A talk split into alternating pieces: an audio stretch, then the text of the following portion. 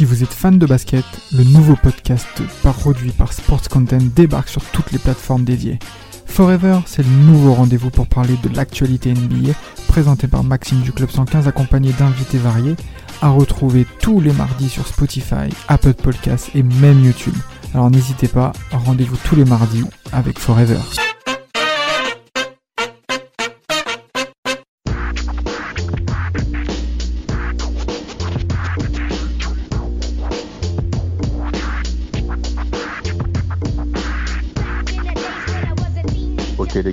On va parler euh, de rêves, de rêves euh, africains, de rêves j'ai envie de dire même américains, puisque aujourd'hui on va faire un podcast sur euh, The Dream, Hakim The Dream Olajuwon. Là on parle de d'un très très grand monsieur du basket, les gars, ça évoque quoi pour vous Olajuwon Ah, L'un des tout meilleurs pivots qui a bah, qui a simplement foulé un parquet. voilà, c'est, je pense, alors, en tout cas, à mon humble avis, pour moi, c'est euh, en termes de technique, c'est vraiment le meilleur pivot qui euh, qui ait pu euh, ait pu exister. moi, pour moi, son côté révolutionnaire avec ses moves, euh, ce côté pivot, mais, qui peuvent exécuter des choses que font les arrières, les meneurs, c'est, en, ça que je trouve assez révolutionnaire. Et surtout Bah, faut- que c'est des, des deux côtés du terrain, c'est surtout ça, quoi. C'est, euh, enfin, c'est quelqu'un qui a été capable d'abord de, de vraiment euh, évoluer avec un vrai rôle défensif de base. Bon, après, on viendra un peu plus, on va dire, sur, euh, sur son parcours, enfin, sur son jeune parcours euh, de basketteur, mais qui a su développer une panoplie offensive juste, euh, juste ahurissante, en fait. Incroyable. À la base il grandit au Nigeria, hein, donc euh, Olajuwon il grandit au Nigeria à Lagos. Donc faut rappeler quand même que le Nigeria c'est quand même un, pays de foot de base hein, en Afrique, hein. même si après c'est développé maintenant comme étant peut-être le meilleur pays euh, de basket en Afrique, hein, notamment avec les multiples participations aux JO et les, cannes remportées, mais à l'époque c'est pas forcément le cas. Euh, c'est un pays de football, on on va pas rappeler euh, les noms Kanu hein, pour dédicace aux libéraux, au JJ Okocha et, Taribo West, Taribo West. Taribo West, ton Voilà. pote de pote de l'Inter. Euh, donc euh, c'est c'est vraiment un pays de foot d'ailleurs. Donc lui-même commence au foot en tant que gardien de but. Je pense que c'est parce qu'il était grand. il devait pas être très agile avec les pieds. On lui a dit tiens avec tes mains tu vas te démerder au goal. Puis donc il rejoint l'université de Houston aux, aux USA, le Texas. Je sais pas si c'était le meilleur endroit où arriver euh, au départ. Il a pas, Samuel, il a, pas fait, il a pas fait que du football, hein. Il a aussi fait du handball et il a aussi fait du hockey sur gazon. Le mec, il a pas fait de basket, hein. En fait, le basket c'était vraiment le truc de le dernier plan de secours pour percer dans le sport. Je crois. Ah. Ouais, son. Fait du hockey sur gazon avant, c'est que vraiment tu. Et c'est son prof de sport en fait qui lui a dit euh, non, vu ta taille et tout, vu euh, vu ta mobilité, etc. Il faut que tu te mettes au basket. Le basket c'est le c'est le sport qui est fait pour toi. Et il a seulement commencé à 15 ans. Hein. C'est faut faut le rappeler. À 15 ans, il a il a commencé à toucher un ballon. 17 ans moi j'ai vu carrément. Non, non, il a Vraiment. 15 ans, 15 ans, 15 ans. Ouais. 15 ans. Ouais, c'est 15 ans. C'est à- c'est après, c'est à 18 ans où euh, où il se fait euh, bon, il se fait vraiment euh, repérer hein, parce que avec son école, lorsqu'il a commencé le, le basket, il a réussi à remporter un titre national euh, au niveau du lycée. Bon voilà, Mm. il a quand même, euh, il a fait ses preuves très rapidement et c'est ce qui a lui c'est ce qui lui a valu derrière de pouvoir euh, avoir euh, plusieurs bourses dans plusieurs universités, euh, car son coach euh, en local au Nigeria avait euh, des relations avec euh, des coachs justement aux États-Unis et il lui a proposé de partir justement pour pouvoir progresser et éventuellement euh, entreprendre une future euh, carrière euh, professionnelle. Et au début, il voilà la, fi- la filiale, la ça. filiale qui aura permis à d'autres grands pivots de nigérians de venir en Afrique, hein, notamment euh, Olowo. Kandi et Emeka Okafor. Non, je rigole. Mais oui, euh, t'as raison. Hein, c'est ce qui... Je te laisse terminer, Vladimir. Après cette, euh, cette dédicace, j'ai réussi à placer mon, mon prank euh, Ouais, Kandi. t'as- Je suis content. Comme tu dis, t'as jeté ta crotte de nez, c'est bon. C'est ça. Mais, mais au début, au début, il était pressenti pour aller euh, dans une fac euh, sur New York, hein, sa première destination. Enfin, Ouais. la première destination sur laquelle il a été envoyé, ça a été New York. Sauf que bon, passer du, passer du de Lagos à New York en termes de comment dire en termes de climat, ça a été très compliqué pour lui. Et aussitôt qu'on lui a proposé euh, d'aller faire un tour à Houston, bah, aussitôt qu'il est arrivé, ça lui a rappelé justement le, un peu l'environnement euh, africain où voilà, le, on connaît le sud du Texas, il fait toujours très chaud tout le long de l'année et euh, bah, il s'est senti directement un peu comme à la maison. Il était vraiment dans son élément. Et c'est et de toute façon après derrière le le coach Guy Lewis donc qui était le qui était le head coach de l'université de, de, Houston, a été euh, séduit par, euh, par ses capacités et euh, son potentiel. Et surtout sa taille. Voilà, et surtout sa taille, parce que il disait une, une fois qu'il l'avait vu sortir du taxi, une fois sorti de l'aéroport, bah en fait, il, ne, il voyait quelqu'un mais sortir, mais ça arrêtait pas en fait. Comment dire, il était tellement long qu'ils avaient l'impression de voir plusieurs personnes en une en fait. Et euh, voilà, après bon, après on connaît la carrière qu'il a fait, qu'il a fait à Houston, notamment au collège bah, en NCAA, bah, directement, il montre ses, ses, qualités défensives. Bah, on sait que plus tard, il va devenir un très très fort attaquant, mais en NCAA, c'est pas l'attaque, c'est pas son point fort. Hein. Au début, il a du mal. En hein. première saison, il met que 8,3 points. Euh, il fait 6,2 rebonds et il met 2,50 et c'est à partir de la deuxième saison où là il va il va vraiment beaucoup beaucoup progresser euh, des, encore des deux côtés du terrain là il va, il va faire 13,9 points 11,4 rebonds et 5,1 contre euh, où, il, fait un très très bon duo avec euh, Drexler. Et il y a cette troisième saison. Quoi ouais. et, cette troisième saison où il fait où il fait où il sera élu euh, bah, meilleur joueur de l'année où il fait 16,8 points, 13,5 rebonds et 5,6 contre. Et une finale perdue face à Pat Une finale perdue. Bon, enfin, c'était sa deuxième finale perdue. Il en avait perdu ah, l'année de précédente et et ouais, il a perdu bah, contre Ewing, mais bon, tranquille, hein, la vie est, bien faite. il aura sa il, il aura sa revanche plus tard. Euh, il y a aussi la fameuse finale perdue contre Ohio State. Ouais, ouais, bah, ils ont pris une avalanche de 3 points à la fin. Et voilà, défaite. Hein. Non, pourtant, ils étaient, ils étaient archi favoris hein, sur, sur cette finale. Donc, draft 83, après, les gars, vous en pensez quoi? La draft 83 ou 84 soit, 84 qui soit premier, du coup. Excusez-moi, draft 84 qui soit premier, vous, à la base, vous trouvez ça normal, du coup Ou bah. ça vous, au, départ, quand vous voyez la liste, vous vous dites pourquoi, euh, pourquoi il est, il est devant MJ au départ? Ah, c'est fait. Alors bon, après en soi, que ce soit 83, 84, hein, ça change pas grand chose parce que le premier pic, quoi qu'il en était, c'était pour euh, Houston avec euh, Raph Sampson euh, l'année juste avant.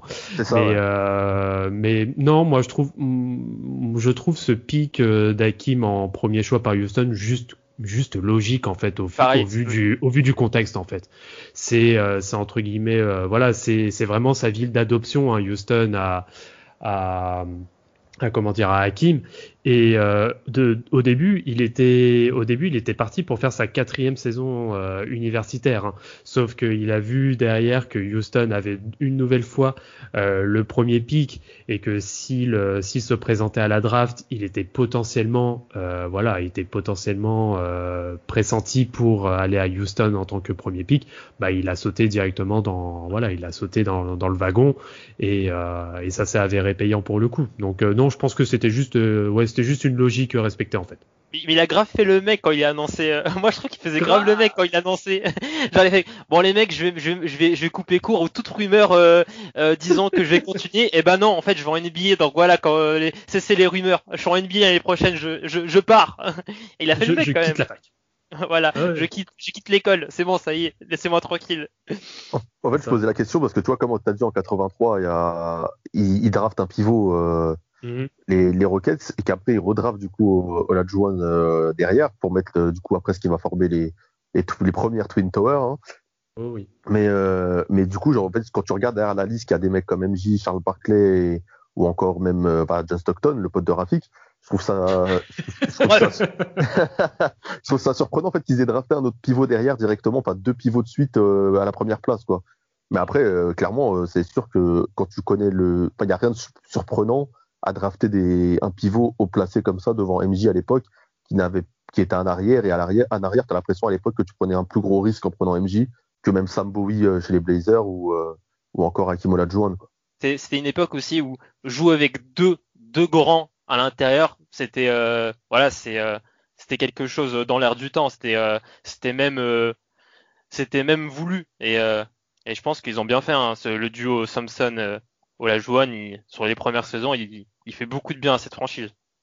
C'est c'est ça. Et puis euh, derrière, je, trouve que c'est quand même encore un minimum euh, logique euh, d'avoir pris encore un intérieur, même si ça fait deux années d'affilée, parce que bon, en termes d'extérieur, bon après euh, voilà, Houston n'était pas non plus hyper performant, on va dire, euh, dans la globalité, mais c'était cohérent parce qu'ils avaient quand même des mecs comme Greg Hilo, ils avaient Lionel Hollins aussi en tant que meneur, John Lucas, voilà, ils avaient quand même, ils avaient quand même des, des noms à l'extérieur. Et euh, moi je trouve ça plutôt cohérent de faire euh, une paire euh, justement et peut-être justement de changer un peu de, style et de renforcer là où il y avait réellement des lacunes enfin pas des lacunes mais vraiment des manques et qui se trouvent être à l'intérieur. Et donc d'avoir deux forts joueurs en termes d'ailier fort et de pivot, hein, bon même si les deux peuvent complètement s'intervertir, moi je trouve ça très cohérent il y avait aussi une rumeur, il y avait une rumeur comme quoi euh, euh Houston était intéressé euh, par un trade euh, envoyant Thompson euh, à Portland contre Drexler et le pic de Portland de 84 et du coup bah ils auraient, ils auraient pu avoir s'ils n'avaient pas, enfin, en tout cas, si Houston n'avait pas drafté Sambo et, et, avait drafté euh, Michael Jordan, il aurait pu avoir un trio Michael Jordan, Pat Drexler et Olajuwon. Mais bon, c'est un what if, hein, comme, euh, comme euh, les, les, Bobcats avec Kobe, Larry Johnson et, et Manning. oh, c'est laid. Du coup, première saison, 20,6 points, 11,9 rebonds de moyenne.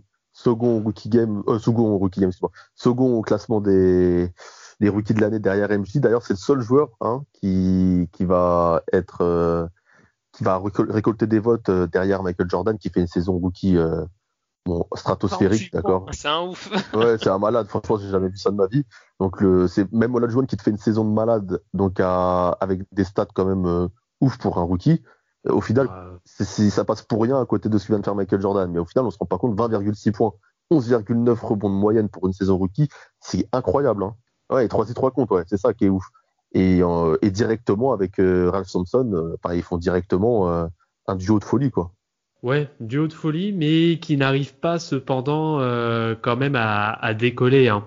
même si, bah, alors, de toute façon, ça va être le pro ça va être le problème de comment dire, ça va être le, problème de Ralph Thompson, c'est que sur toute la durée de son contrat rookie, il va avoir énormément de blessures. À part sur ça, en effet, à part sur cette seconde saison où il fait une saison complète, derrière euh, le, reste de sa carrière va, va être vraiment euh, semé euh, d'embûches et de pépins et de pépins physiques. Et c'est ce qui va lui falloir, c'est ce qui va lui valoir un trade quelques années plus tard. Parce que Thompson était considéré comme un, physiquement, il était considéré comme un fric. Hein. Euh, Il avait vraiment des, ce qu'il pouvait faire avec sa taille et etc bah c'était c'était incroyable mais voilà c'est c'est des choses aussi où qui où t'es le t'es plus euh, injury euh, prone et euh, mm. et du coup voilà bah ils étaient obligés de de prendre une grosse décision bah de de se séparer bah de de bah de Samson et, et cette séparation avec Samson ça ça a fait que la joueuse n'a pas vraiment progressé en stade voire un peu diminué en stade hein. et ça lui a fait un peu de mal cette séparation avec Samson parce qu'il avait une vraie connexion avec lui sur le terrain bah, il faut une finale de... hein. Oui, oui, mais bah, enfin avec Samson, il, a fait une finale NBA, mais c'est euh, après les saisons d'après, la saison de genre de 87, 88, 89, 90, euh, il ne, euh, statistiquement, jaune ne progresse pas par rapport à son à la période où il était en duo avec Samson. On aurait pu croire que une fois Samson parti, ça lui aurait donné beaucoup plus de, ouais, beaucoup plus de place offensivement, qu'il aurait peut-être gagné 5-6 points de moyenne, mais pas du tout. Hein. Je crois que même ça régresse un petit peu en termes de, de points par match. Et même au niveau rebond, je crois que c'est presque quasi similaire. Et ça lui, euh, en tout cas, ça, ça lui a fait un peu de mal cette euh, cette euh, cette perte. Et on va aussi, on va voir que de 87, en tout cas de 87 à 92, c'est Olajuwon à Houston, c'est compliqué. déjà au niveau relation avec euh, le, board. Et aussi a quelques pépins physiques qui s'ajoutent euh, à ça. C'est bah, ça, il y a la fameuse saison 90-91 où alors là, on va pouvoir tout spéculer. Hein. Donc euh, côté joueur, euh, donc on spécule que bah, tout simplement euh, il est blessé parce qu'il va faire au total que 56 matchs sur sur cette saison. Mais au niveau du board, on le soupçonne de simuler une blessure pour pouvoir renégocier justement un contrat. Et, euh, et derrière, euh, Olajuwon va être, euh, alors je sais plus sur combien de matchs exactement, mais il va bah, quasiment tout le long de sa supposée blessure, il va être suspendu sans salaire par, euh, voilà, il aura été sanctionné comme ça par, par le board. Donc 50 000 dollars par match.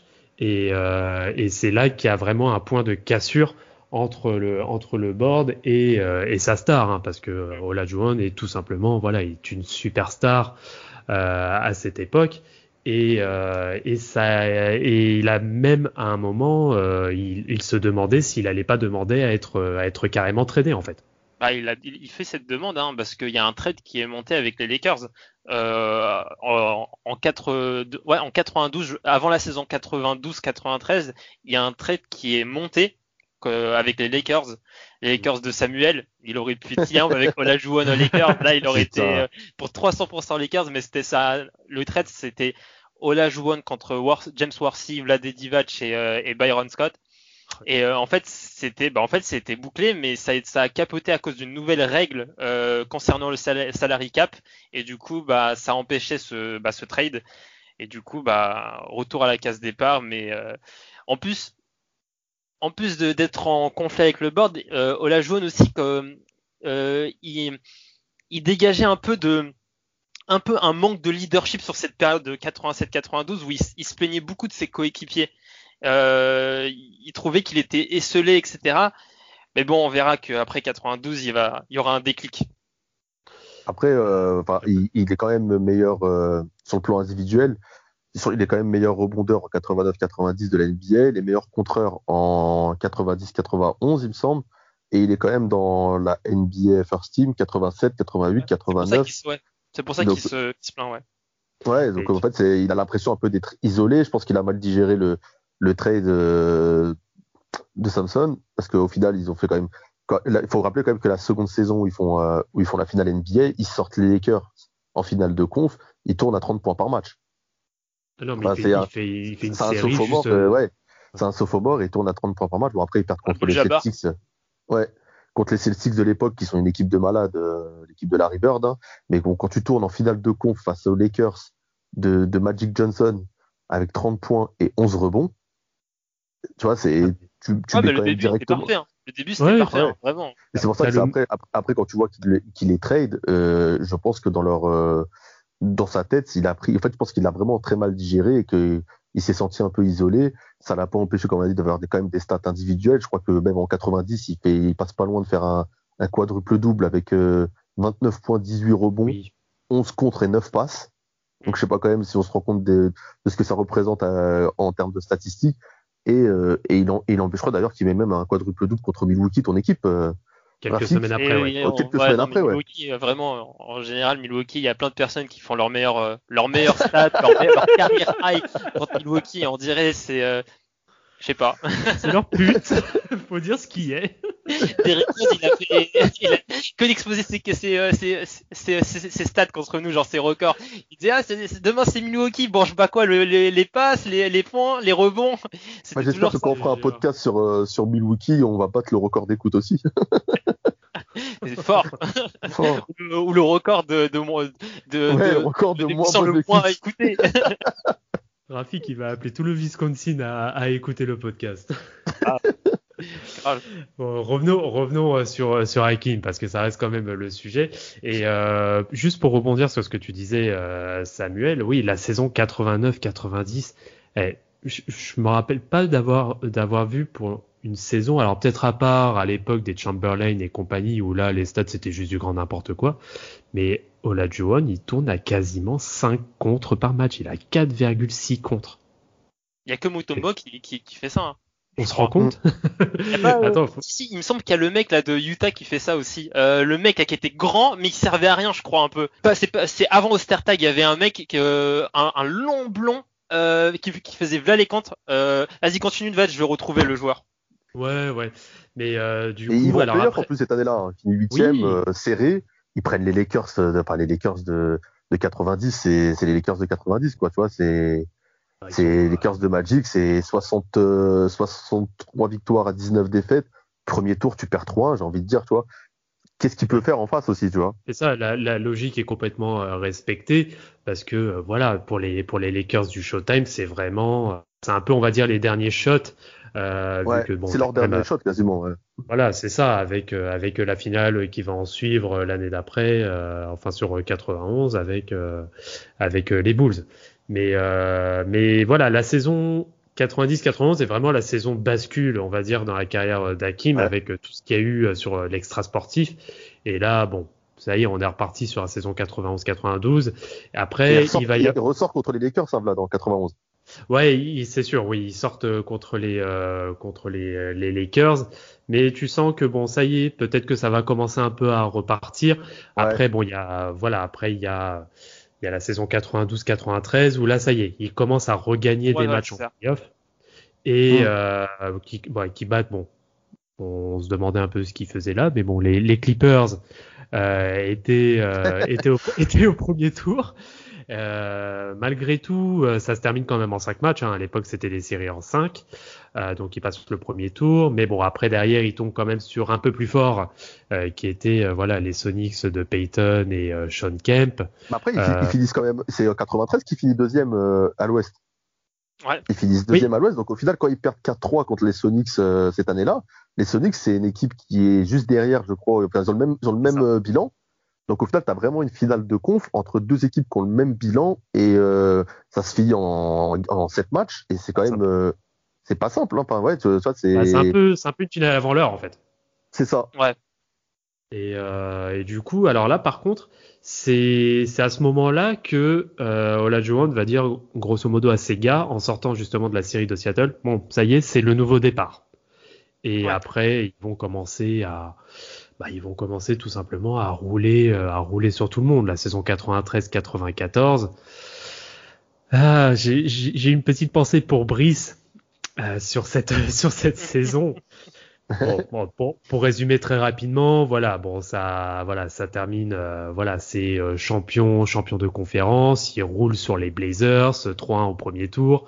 Euh, ils vont rouler derrière sur, alors peut-être pas roulé, mais ils ont quand même réussi à prendre un ascendant psychologique sur les sur les Suns, malgré que les Suns euh, ont mené, je crois, 2-0 sur la série au début. Ah, c'est une série euh, malade. Hein. Ah oui, c'est une très très grosse série. Euh, D'ailleurs, euh, voilà, c'est voilà, c'est une très très grosse série. Après, bon, par contre, ils roulent complètement sur le Jazz. Le Jazz est juste impuissant ah en, finale, en finale de conférence. Ah oui, ils se font Mais par contre, la, la, la, la, série contre contre, tu vois, contre, contre les Suns, je sais pas si tu vois le game 1, donc il gagne de 4 points, Olajuwon il te claque 36 points, 16 rebonds. En plus, je crois qu'ils ont une avance de quasi 20 points, je crois, sur le premier match. Ouais, ouais, ils perdent, ils perdent, ils perdent le premier match. Ils perdent le premier match. C'est ça. Et le game 7, game 7, il gagne de 10 points, il te plante 37 points, 17 rebonds. Oh, il est injouable. C'est game 7. Game 7, euh, tu vois, là, il montre que c'est un leader. Tout à l'heure, ce que disait euh, Rafik, euh, quand il y a eu le, départ, il, était un peu, euh, voilà, il n'a pas vraiment progressé en termes de stats ou autre. Là, le mec, il a 31 ans, euh, il a son équipe en playoff. Il y a d'ailleurs, comment ça s'appelle, Robert Torrey, Sam Cassell dans cette équipe. Hein, il y a du beau monde, hein, Otistor. Oui. Voilà, et il montre que c'est un leader. Et cette année, il, il bat le Phoenix Suns de Charles Barkley, qui a déjà fait une finale NBA, lui, de, de Kevin Johnson, et il marque les esprits, quoi. Quand tu gagnes un game set comme ça, ensuite il éclate, comme tu as dit, les Jazz en finale de, de conf, il n'y a pas de, y a pas photo. Et tu te dis la finale là, ça va être, euh, ça va être serré. Ça va être serré, la finale 94. Ça l'a été. ça va, ça l'a été. Et, puis là, euh, Brice est, est, encore en train de. Il est en PLS. Il est en PLS. Voilà, tout à fait. Faut rappeler que c'est une année où il n'y a pas de Jordan. Hein. C'est une année où il n'y a pas de Jordan, mais par contre, euh, Olajuwon, il, il roule sur Ewing. Patrick Ewing, il fait une série qui est, bah, il est clairement pas au rendez-vous. Celui qui est clairement par contre au rendez-vous sur cette série, c'est John Starks. Ouais. Parce que, à part sur le match 7. En disant ça, Vladimir, ça me fait penser que quand même Olajuwon en playoff, dans ses duels contre les pivots, il a presque toujours gagné. Il a presque toujours gagné, que ce soit Pat Ewing, Robinson, Shaq, il a presque toujours gagné son duel. Et euh, il a jamais eu peur de, de ses duels. Mais t'as raison, Rafik, mais c'est là que tu vois quand tu disais euh, tout à l'heure, c'est peut-être le meilleur euh, en termes de technique. On disait que c'était le meilleur en termes de technique euh, au poste de pivot. C'est là que tu vois la différence entre les autres qui, étaient des, pivots, des pivots monstrueux, il hein, n'y a rien à dire, c'est dans les meilleurs pivots de l'histoire. Mais tu vois, il avait un truc en plus dans le bagage des techniques, dans les feintes, dans le move, qui faisait que, tu vois, des moves que n'avait pas, par exemple, avec comme David Robinson, qui était un monstre d'un point de vue physique, même qui était un super joueur de basket aussi, mais il avait moins de cette technique que, que pouvait avoir Olajuwon, qui fait que quand tu as ces confrontations poste pour poste, une fois que tu as, deux mecs qui ont un physique à peu près équivalent, et eh ben tu vois qui a plus de, de bagages techniques, qui a le meilleur, euh, plus, plus de bagages basket, j'ai envie de dire. Et puis là, face à Patewing, il n'y a, y a pas eu photo, comme tu as dit, euh, comme as dit Vlad euh, sur cette ah. finale, quoi. Il lui, fait, il lui fait juste tout sur la série. Après, voilà, c'est ce qu'on, c'est ce que je, je disais tout au début de cet 30 épisode. Points, 10 rebonds, game, game 6. C'est que euh, ce qu'a Olajuwon de plus que les autres, c'est que euh, bah, il a il a un footwork qui est mais qui est juste oui, qui est juste énorme en fait. Et c'est comme ça qu'il a réussi vraiment à se démarquer des autres. C'est que en fait, t'as l'impression qu'il est complètement robotique, mais en fait, c'est tellement des automatismes qu'il a en termes de footwork, euh, de feinte et euh, tout simplement de, de fondamentaux au poste que bah en fait oui il marche complètement sur tout le monde et euh, il finit meilleur marqueur de la série hein. Euh, enfin tous les games il finit meilleur marqueur c'est ça. Et, euh, et, moi, ça me rappelle euh, clairement le move qu'il met sur Patty Wing où il est en short corner à gauche, où il lui met un départ direct. Ensuite, il part de l'autre côté pour pour faire un spin move et derrière terminer sur sur un dunk. C'est juste pour moi une action emblématique de ce qu'il était en fait. C'est juste, il est intestable. Pour moi, il est intestable. Je sais pas ce que vous en pensez, ouais, c'est que, bah, ouais, Rafik, je te laisse dire. Juste par rapport à son footwork et toutes ses qualités de move qu'il avait, moi, je pense que tout ça, c'est, il, il, il a pu le, enfin, il a, il a tout ça grâce aux nombreux sports qu'il a pratiqués pendant des, des euh, de nombreuses années euh, au Nigeria, parce que faire du, faire beaucoup de, de, football, de hockey sur gazon, de handball, je pense que ça lui a donné des, euh, des qualités de coordination Surtout le pour euh, les Ouais, voilà. c'est ça. Voilà, tu vois, as des, tu gagnes des qualités de coordination, de, de footwork. Peut-être certains joueurs qui ne se concentrent uniquement sur le basket et pas, et, pas assez sur l'exercice du footwork ne n'ont pas assez développé dans une dans une au, très haut niveau et du coup bah ça on le remarque directement qu'il est qu'il est qu'il est à part avec ses, ses différents moves hein. on, se rend, on, se rend, compte direct que il a pas que fait du basket dans sa vie mais euh, je sais pas ce, qui, ce que vous en pensez, c'est que quand il est jeune, en fait, il y a un peu, j'ai l'impression de, il bat euh, Abdul Jabbar en étant jeune, donc c'est quand même peut-être mm. le, le, meilleur pivot de l'histoire, même le, le, top 3 meilleur joueur de l'histoire, euh, Karim Abdul Jabbar. Ensuite, là, il te bat Pat Ewing, qui était considéré à l'époque comme étant le meilleur pivot en NBA, le rival de Jordan dans un, dans un sens, celui qui faisait le plus mal aux, Bulls. Hein. Euh, D'ailleurs, ils sortent les Bulls cette année sans Jordan.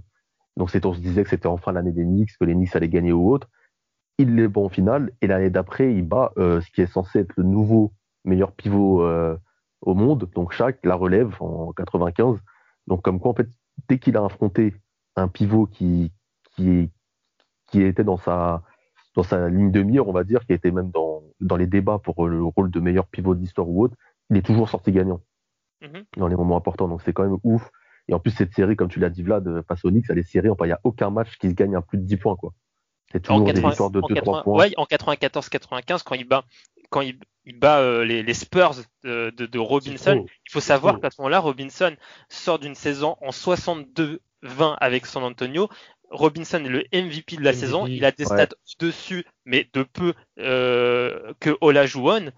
Voilà, c'est vraiment. Il, battre, Robinson dans ce, dans, dans, dans, dans ce contexte-là, c'est très très fort ce que fait Olajuwon et, et Robinson dans, sur cette série, il est complètement, euh, bah, il est complètement désarmé. Hein. Il se fait boire, il se fait. Glou, glou.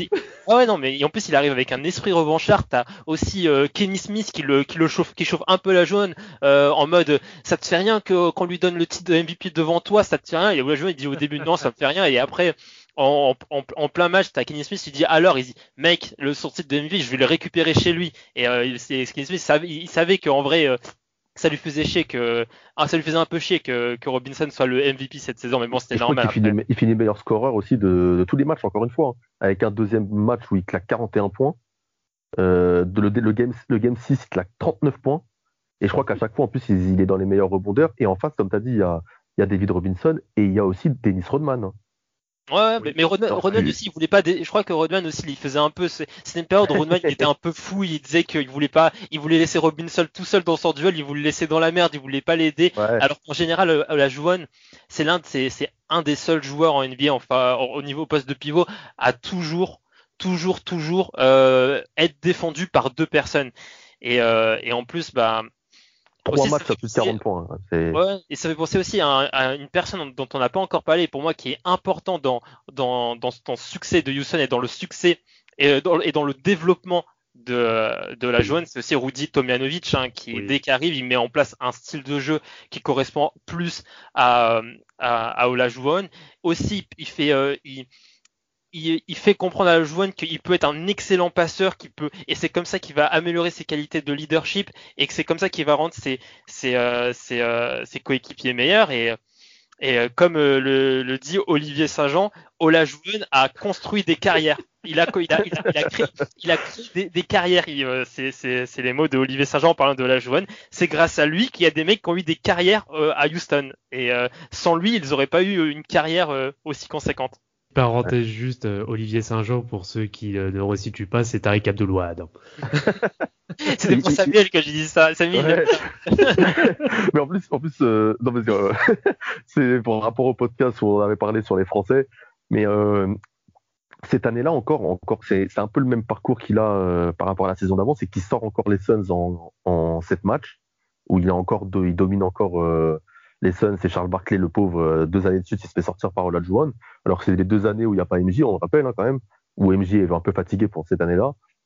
Et il sort les Jazz de manière plus difficile cette année-là. Hein. Cette année-là, face à Karl Malone, il a un peu plus de mal euh, au premier tour, mais euh, il fait des, il fait des stats. Le mec, il met des 45 points, quoi. Il faut, on dirait qu'en face, il joue face à Medvedenko. C'est effrayant, en fait. Il, je sais pas, il, game, game... Avec non, mais attends, game, game one, ils perdent, ils perdent le game one, hein, parce que, genre, Karl Malone fait un match de, fait un bon match aussi, 14 points, 25 rebonds, euh, 25 points, 14 rebonds. Euh, en face, il te plante face à Karl Malone, enfin, 45 points, 8 rebonds, 6 à 6, quoi. Enfin, je sais bah, pas, enfin, ça me. En fait, quand tu regardes bien le, on va dire la, la carrière, alors ce soit en parallèle que ce soit à la fois la carrière d'Akim Olajuwon plus, euh, comment dire le, les saisons de, de Houston euh, où il y est, en fait, c'est simple, Olajuwon domine à chaque fois qu'il y a quelqu'un, on va dire entre guillemets, à sa hauteur, à son poste. Quand tu regardes bien toutes les enfin toutes les saisons euh, où bon, sans compter les saisons où il n'y a pas forcément de playoff, mais toutes les saisons où ils perdent euh, sur une série en playoff, c'est jamais face à une équipe où tu as, on va dire, un intérieur dominant. Parce que sur toutes les séries où il y a un intérieur dominant, et je pense pour moi, c'est la, la, série la plus emblématique pour moi, c'est contre les Lakers justement. Et Abdul Jabbar, il le boit. À part Abdul Jabbar au premier match, il lui fait tout. Mais après, sur le reste de la série, il le boit complètement. Et ça va être le cas pour toutes les autres équipes qu'il va rencontrer hein. en playoff. Chaque, chaque, le détruit, hein. chaque, en finale, en finale, oui. Bah après, il lui dit, bah écoute, t'es bien mignon, mon pote, hein, mais t'es encore un peu jeune, reviens dans quelques années pour dominer, quoi. après, merci, merci Nick Anderson au game oui, ouais, 4 lancers francs suite, et c'est et c'est là où Shaquille O'Neal il, euh, il détruit entre guillemets la, la, la confiance de, de de Nick Anderson parce que parce que après ce après cet épisode c'est une, juste une parenthèse, Nick Anderson ne fera, ne fera des, des, des, pourcentages au lancer franc euh, désastreux alors qu'il était un, un mec qui tournait à 75%. Hein. Mm. Préfère Parce du 30%, que le game 1, chaque, tient, le, tient le game. Hein. Oui, il fait une bonne série. Le, le, game 1, chaque il met 26 points, 16 rebonds quand même. Hein. C'est un monstre. Mais après, le, après ouais, le sud de la série, c'est fini. Euh, dès qu'il a perdu le game 1, Olajuwon est rentré dans sa tête, il l'a fini. Mais c'est pour ça, tu vois, quand on parle toujours des années, euh, euh des années euh, 90 et de Jordan, la surdomination de Jordan, pendant deux ans, Jordan n'a pas été là ou pas dominant, et Hakim a montré qu'il était, euh, qui il était vraiment, tu vois, qu'il était de, qu'il était au-dessus de pas mal de monde et il a porté une, deux fois son équipe au, titre. Et ce que je, trouve remarquable, tu vois, c'est que c'était pas forcément lui qu'on attendait. Parce que je pense que au départ de la saison 94-95, si tu dois miser sur un champion, euh, surtout en 94, tu vas peut-être miser sur les Knicks ou sur les Suns de Barclay, tu vois, mm. et pas forcément sur, euh, sur Houston. Et ils le font. Et la saison d'après, euh, je pense que beaucoup de gens misaient même sur Orlando, qui allait, parce qu'ils pensaient que Houston était un peu plus fatigué. Et au final, il le refait une deuxième fois. Et c'est ça que je trouve remarquable, tu vois, c'est que au final, il c'est pas lui qu'on attendait forcément et il a réussi à tirer son épingle du jeu. Bah il y a ça et puis bon, euh, je vais lancer une petite, euh, je vais lancer aussi une petite crotte de nez comme ça, mais bizarrement, euh, Clyde Drexler, le seul titre qu'il a, c'est en rejoignant Hakim Olajuwon. Bah oui, c'est, euh, bah, j'ai envie de dire éternel 2, même s'il va en finale. Il va en finale quand même. Non, mais il va en finale quand même, face à MJ, hein, Clyde Drexler. Donc c'était, c'était un sacré mec. Hein. Mais ouais, euh, Olajuwon lui a dit viens poteau, on en est amis depuis le lycée. Viens, je t'amène une ouais, bague. On a un ami depuis la fac, viens, je vais te faire gagner une bague.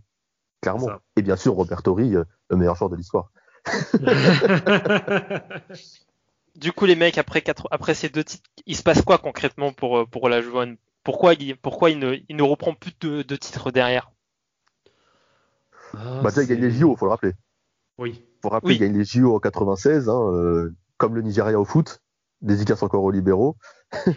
Une grande année pour, euh, pour le Nigeria, 96, les JO. Donc, euh, il, gagne, euh, il gagne les Jeux Olympiques. Ma- mon équipe serait favorite d'ailleurs de Team USA, 96, je vais le dire à tous les podcasts. Et, euh, et après, bah, après, je pense qu'il gagne plus derrière. Qu'est-ce qui se passe? Bah, Il y a Jordan qui revient. Pour moi, ça n'a pas, ça n'a pas réellement d'impact le fait Oui, que Jordan que- revienne, parce que déjà Mm. c'est pas la même conférence. Et t'as la montée en puissance de Seattle et de Utah, c'est surtout ça. Après, Oui, après euh, ils, perdent, ils perdent euh, comment ça s'appelle, contre, contre Seattle 4-0, il n'y a pas de débat. hein. Il y a le 4-2, 4-2 contre Utah avec le, le, le, le buzzer de. C'est 4-2 ou 4-3 Il me semble que c'est un 4-2, 4-2, ouais, avec le 4-2. buzzer de, de, de Stockton. Ouais, parce que parce que c'est l'année où Charles Barkley rejoint euh, Houston Oui. pour aussi chercher sa bague. Mais euh, cette année-là, ils sont un peu tous fatigués, hein, que ce soit Drexler, Oui. euh, Olajuwon, colle. Charles Barkley, ils sont un peu tous euh, sur les rotules. hein. Donc je pense il y a qu'il y a beaucoup d'âge, il y a beaucoup de physique euh, qui, est, qui est quand même plus défaillant sur ces saisons-là, et c'est pour ça que petit à petit ils sont rentrés dans les rangs. Et puis après, une fois que tu as déjà gagné, c'est dur hein, d'aller regagner à chaque fois, tu vois. Enfin, t'as déjà gagné deux fois, sûr. mentalement. Quand on euh, a gagné deux fois, c'est- Ouais. t'as t'as pas la, t'as- t'as- là, ta motivation euh, baisse. hein. Il faut avoir une motivation dingue pour, pour réitérer un- une troisième victoire. hein. C'est pour ça qu'ils ramènent Barclay, hein, parce qu'ils se disent, euh, enfin, Barclay, va, comme il n'a pas gagné, peut-être qu'il va redonner envie peut-être à cette équipe de gagner, tu vois. Et au final, non, enfin, c'est c'est fini. Barclay aussi, il est fatigué. il- je crois qu'il tourne, il passe de, de 23 points par match aux Suns à 19 aux Rockets, puis ensuite il descend à 15. Enfin, il est, c'est plus le Barclay de, de Philadelphie ou des Suns, quoi, tu vois. Non, mais enfin, il y y a ça, et puis, euh, et puis en parallèle, en termes d'effectifs, il y a aussi le fait d'avoir gagné euh, à la fois deux titres, euh, voilà, deux titres d'affilée. Il y a certaines cotes aussi de certains joueurs qui, euh, qui montent, et automatiquement, bah, il y a, il y a, il y a certains joueurs sur lesquels bah, Houston ne peut plus s'aligner en termes de, en termes de salary cap, et Mm. qui partent automatiquement. Donc euh, bon, il y a, y a pas mal de choses qui font que euh, bah voilà, l'équipe change. Après, c'est sûr qu'ils arrivent à revoir, à recevoir un, un Charles Barkley, mais bon, Charles Barkley, voilà, c'était un petit peu le. Alors, je vais peut-être être un peu sévère, mais c'est un peu le début de la fin aussi euh, quand il rejoint Houston. Bah oui, tous. hein. Enfin, lui, il rejoint Houston sur le début de la fin, et eux sont sur la fin aussi. Au final, euh, c'était plutôt, on va dire, je pense qu'ils ont misé sur une saison, tu vois, ils ont misé sur cette saison-là. Mm. Ils se sont dit, c'est soit ça passe cette année-là, soit euh, c'est fini après. Ils se sont dit, on tente un coup. Ils ont perdu contre les Jazz, qui étaient plus forts, et puis voilà, quoi. Après, c'était Olajuwon, les dernières saisons, c'est plus pour, euh, pour la beauté de, la beauté du geste, comme on se dit. Hein. Il joue, euh, pas 99-2000, il tourne à 10 points, bah, ça y est, c'est fini, 2000-2001, 11. Mm. 9 je crois, et puis ensuite 2001-2002, il va aux Raptors. euh, C'est franchement c'est moche, oui, on va dire en termes de, en termes de, comment dire, de entre De guillemets de le, récomp- de, de ouais de, de le récompenser entre guillemets, enfin de le sanctionner comme ça plutôt, de l'envoyer dans un vulgaire trade pour un, en plus je crois c'est pour un second tour de draft je crois ou Oui, c'est quelque pour un chose second du genre. tour. C'est pour, Pour un second tour. de draft, il se fait transférer. Et en parallèle, en plus, ce qui est marrant, c'est que tu as le, un peu le même scénario avec Pat Ewing aussi, qui est transféré aux Sonics. Il n'y avait pas de respect pour les légendes, je crois, à l'époque. hein. Non, ça. Les mecs, ils ont, ils ont tout fait pour leur franchise. À la fin, on leur a dit, toi, tu vas au Sony X et toi, tu, toi, tu vas aux Raptors. Allez, hop. Donc, Ah, euh, mais ouais, non, mais c'était la, fin de la carrière, hein, la fin de la carrière euh, NBA de, de, de, de la Jouane, mais bon, pas du tout la fin de, de du, monde, du monde de basket pour la Jouane, parce que plus tard, on sait euh, ce que la Jouane fera. hein, c'est, c'est, c'est quelqu'un qui va, qui va, qui va beaucoup apporter à, à, à certains pivots. Euh, Il y a certains pivots qui, qui vont le contacter pour, euh, pour apprendre ses mouvements, hein, pour, euh, pour, pour se développer. euh, il va développer certains pivots. Et pas, que, euh, hein, pas que des pivots en plus. hein. voilà, tout, tout ça pour, pour parler de son, son, son légendaire footwork. Il y a, il y a, il y a qui? Il y a Howard, Dwight Howard a travaillé avec Olajuwon ou pas? Ouais. Kobe a un peu bossé aussi avec lui. Il y a aussi Yao LeBron Ming, James qui a, qui a bossé. Il y a Yao Ming. Et euh, alors après, c'est c'est marrant parce qu'il y a quand même une certaine, il y a quand même un certain, on va dire, euh, euh, transfert d'héritage comme ça parce que c'est alors, je- c'est un point qu'on a oublié, mais sur sur toutes ces, enfin sur ces toutes jeunes années à Hakim Olajuwon, lorsqu'il est encore à la fac et qu'il s'apprête à, à rentrer en NBA, faut rappeler que pendant les étés, il était toujours sur des matchs, on va dire des euh, comment euh, sur des matchs d'exhibition, on va dire des, des scrimmages. Euh, son adversaire direct à chaque fois, c'était quelqu'un qui était né à Houston, hein, qui était euh, voilà, qui venait du Texas de base. C'est un multiple MVP qui s'appelle Moses Malone, Lui, Faut le un rappeler, mec, ça. euh, ah oui, non, mais en Ouais. plus, un qui lui a mis cher pendant des peu- étés et des étés. Un joueur qui est très peu euh, cité alors qu'il a fait une carrière très très monstrueuse. Du coup, euh, les gars, euh, Olajuwon, maintenant, il faut, aussi dire qu'il a été ambassadeur avec euh, Dikembe Mutombo pour le All-Star Game africain, là, le, le match où il y a les joueurs africains qui jouent en NBA, qui retournent jouer un match en Afrique pour le gala. Donc, en termes de promotion pour l'Afrique, c'est bien. Je pense aussi que lui et Mutombo ont ouvert les portes à pas mal de monde. Embiid, c'est carrément la, c'est les enfants, j'ai envie de dire, de, de, hein. Même je trouve que dans le jeu, tu vois, je trouve qu'il y a une certaine un peu une ressemblance, un peu, tu sais, je trouve que c'est un pivot qui est quand même super mobile et qui a du move. Et je pense que tout ça, c'est, tu vois, c'est, c'est Olajuwon, tu vois, c'est les, c'est le- la technique, c'est vraiment l'héritage qu'il a voulu, euh, qu'il a transmis au basket africain. Et je pense que si aujourd'hui le basket africain a de plus en plus de joueurs en, en NBA, c'est grâce à, à ce type de, de joueurs et, et qui a, qui a pas fait que, du coup, faire vibrer les Africains, puisque même les jeunes intérieurs, euh, les jeunes intérieurs, je trouve que maintenant ont un jeu qui se rapproche le plus, sans plus de, de ce que faisait Hakim Olajuwon, c'est-à-dire qu'ils sont mobiles, qu'ils sont capables de shooter, euh, et je trouve que c'était un, intérieur qui était quand même en avance sur son temps, tu vois. C'était Ah, pas le mec qui était dans la, qui était, qui était dans la raquette à faire le plot, c'était un- c'était, c'était- soit je pense qu'un mec comme Pat Wing aujourd'hui, il arriverait, il, serait, il arriverait pas à jouer au basket. Mais un mec comme Olajuwon, Moins que c'est sûr. voilà, c'est ça. Je trouve qu'un mec comme Olajuwon, je trouve qu'il serait toujours ultra dominant et je trouve que c'est vraiment un intérieur qui était mobile et, clairement il, pourrait jouer, je pense, à n'importe quelle époque. C'est alors oui, qui est bah, pour moi, oui, je suis complètement d'accord avec toi, qui était complètement en avance sur euh, sur son temps. Et puis c'est malheureusement quelque chose, je pense, qui se perd aussi. Enfin, c'est plus maintenant, c'est plus, euh, ouais, c'est même peut-être plus les quatre qui font ça que les cinq, mais euh, il a, avait réussi à vraiment euh, moderniser, on va dire, le jeu de au panier qu'on ne retrouve plus forcément maintenant, malgré qu'il y ait eu des joueurs euh, qui, euh, voilà, qui ont pris, on va dire, des cours avec lui pour pouvoir justement s'inspirer de ce que lui était capable, de ce que lui était capable de faire. Mais ouais, c'est, je pense que c'est une certaine ère quand même du, du basket qui, voilà, qui disparaît malheureusement, alors que pourtant, Dieu sait que maintenant, s'il y en avait qui prenaient encore ne serait-ce que des cours avec lui et qui pouvaient reproduire ce qu'il ferait, moi je pense juste à Joel Embiid. Pour moi, c'est le seul qui euh, qui est encore capable, euh, enfin qui est euh, qui a vraiment de bons moves au poste. euh, et qui est capable de dominer en jouant comme ça. Après, il y a aussi un, il y a aussi Jokic hein, qui, euh, qui est pas mal aussi dans ce rôle-là, mais bon, ce qui est quand même différent. Mais euh, voilà, c'est c'est pour ça que je trouve que maintenant euh, les, les intérieurs, bah, c'est plus réellement des intérieurs et je trouve ça je trouve ça dommage. C'est vrai. Vous le placez où, vous, euh, dans, votre- dans le classement? On va se mouiller là, allez. comme avec Stockton. Classement euh, classement all time ou juste des ouais, pivots? classement all-time des pivots. Pivot, all-time et pivot, tiens, les deux, allez, lâchons-nous. Là, moi, je vais, moi, je, bah, de toute façon, moi, non, all, all time, je, je, je pourrais pas dire, mais all time pivot. Hmm, je, je vous laisse commencer pour. euh, je pense que Samuel déjà, Samuel, il, Moi, il a moi déjà je le son. mets deux, moi. Moi, Avec je le mets en deux. Euh, bah, moi, c'est Abdul Jabbar, ça bouge pas en un, c'est intouchable. C'est Mm. intouchable, donc je mets Abdul Jabbar en un et je mets Olajuwon en deux. Et mon troisième, c'est Shaq, tu vois. Donc c'est c'est ça mon trio.